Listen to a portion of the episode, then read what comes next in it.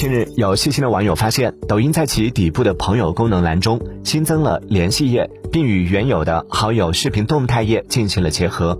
也就是说，抖音将类似于微信的好友通讯录和朋友圈进行了融合，并放置在底部导航栏内的一级入口。相比原消息的三级入口，权重有了进一步的提升。另外，随着多闪将账号并入抖音之后，进一步加强了抖音社交的重要性。此次测试通讯录功能，可以看作是抖音社交在。功能上进一步向微信靠拢。